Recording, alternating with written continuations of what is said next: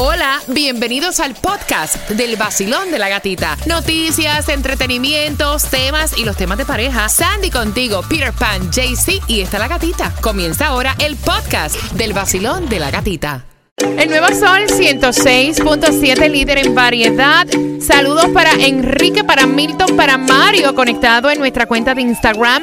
La agarraron dándose besitos, aparentemente está enamorada. Y te hablo de Camila Cabello. Bueno, ella había dicho en una entrevista que no tenía novio, pero parece que fue mentira. Porque la cacharon en México con este hombre que es 10 años mayor que ella. ¿Le gustan mayores? Se llama Matthew Hussey y es un editor para una revista sobre Cosmopolita, creo que es, ¿no? Con citas románticas, temas de pareja. O sea, el, el hombre es un experto en los Yes. temas de pareja. Mira, Camila Cabello también había dicho en una entrevista, aparte de que no tiene novio, también estuvo diciendo que a ella no le gusta estar sola, que ella se disfruta de las relaciones así fugaces. Así que qué bien, es una chica soltera y se puede disfrutar la vida como ella quiera, ¿no? Hoy hay juego del Miami Heat contra los Raptors. Vemos a Wade nuevamente jugando con nuestro equipo del Heat, así que buena suerte. También se van a mudar a Nueva York. ¿Y con quién es que va a vivir Stanton, Esa te la dejo a ti porque tú mueres por Stanton. Bueno, ellos eran roommates aquí cuando jugaban los dos para los Marlins, pero ahora como uno juega para los New York Mets y el otro está jugando para los New York Yankees, andan buscando compartir roommates Giancarlo Stanton y AJ Ramos. Son muy buenos amigos y... Mira, lo mejor para tú tener un roommate es tú llevarte muy bien con esa persona y conocerla. Yo creo que les va a ir bien porque ya anteriormente lo habían hecho. Sí. Sí. Y los dos están solteros o no tienen que lidiar con ¿Tú te imaginas todas las cosas que van a pasar en ese apartamento de solteros en Nueva York? ese penthouse. y con el billete que tienen. Siempre han estado mofándose, se han estado burlando de Sammy Sosa por su cambio, o sea, su cambio tan drástico en el color de su piel. Yes. ¿Qué rayo fue lo que se hizo en la piel? Las alegaciones me parecen súper cómicas. Bueno. o sea, Él, él salió otra vez Ajá. a, a decir por qué el cambio de color de piel.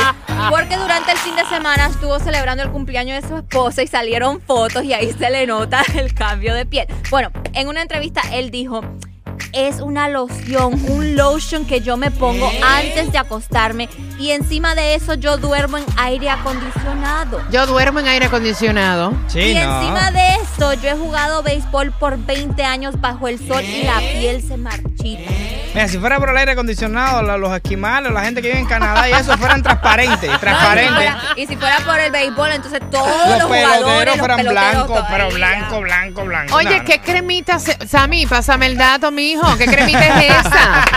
Tú sabes que hay áreas en el cuerpo que por más crema que tú le eches, no, ¿verdad? Nada de nada. ¿Qué crema es esa? Dime qué crema es. Todo lo tienes así tan blanco. O sea, llama para acá el vacilón de la gatita. And tell me. Por favor, mire, eso no, lo- eso no se lo cree ni él mismo. ¿Qué dicen los niños? ¿Saben ellos el significado de ser líderes? Recuerda que estamos criando niños que eh, son los líderes del futuro. Mira, hay un estudio que dice que nosotros como padres tenemos que a nuestros niños darle un buen ejemplo como líder, ¿no? Eh, y enseñarle la importancia de que tienes que ver a tus niños, o sea, y enseñarlos a balancear. O sea, los niños tienen que verte a ti, que tú tienes un balance tanto en tu trabajo, en tu vida personal, para que ellos sepan lo que es un liderazgo efectivo. Tienes que motivarlos a hacer diferentes actividades en equipo.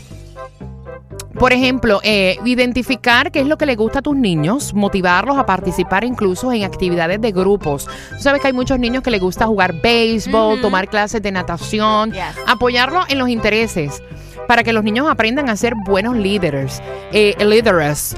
Enfatizar la perseverancia. Dicen que los mejores líderes, eh, líderes aprenden a manejar el fracaso igual de bien que el éxito. Claro. Ellos tienen que aprender que no siempre se puede ganar. Como me decían a mí. También se puede perder y verlo y saber salir de ese fracaso. Como se dice en inglés, you can't be a sore loser. Eh, darle habilidades de negociar. Oh. Porque todo buen líder conoce el arte de compromiso y en lugar de decirle a tus niños sí o no a una petición, tienes que enseñarlos a hacer una buena oferta y permitirle también ciertos puntos sólidos, enseñarle a negociar y a nunca rendirse. sin pedir algo a cambio primero. Repararlo. Tú sabes, yo, yo tomo como una, una, una, una práctica. Yo trato de que tomen siempre la iniciativa, para que no sea como que la idea mía, sino que Claro. saquen la idea de ellos, para que así ya vaya siendo como que no sea el, el- en los grupos, tú sabes que siempre hay uno que es el que da la idea, oye, vamos a hacer esto. Entonces, sí, sí, dale. No, no, no, no. Tú tienes que, que dar la idea tú. Mira lo que dicen acerca de los proyectos. Ustedes saben que nosotros siempre hemos dicho que los proyectos y las asignaciones en la escuela prácticamente son de nosotros como padres, ¿no? Ujú. Entonces dicen que cuando tu hijo trabaja en un proyecto o actividad puede ser tentador involucrarte y ayudar, especialmente si tú lo ves con problemas. En lugar de en lugar de eso, tienes que considerar dar un paso hacia atrás y dejarlo que haga su trabajo solo. Luego de eso, entonces tú puedes revisar el trabajo y ver los obstáculos al cual tu niño se, enfre- eh, se enfrentó haciendo este trabajo.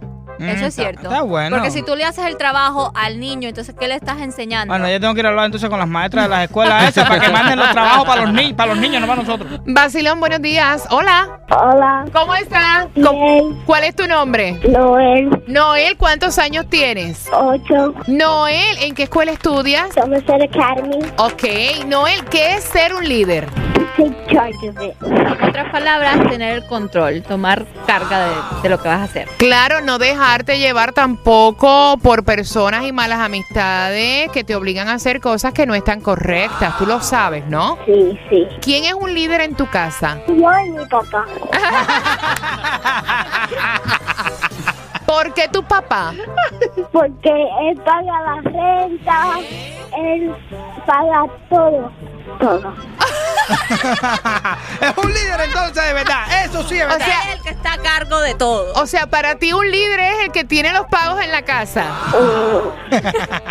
O sea, mami no es líder entonces. Pues sí, porque ella cocina y limpia.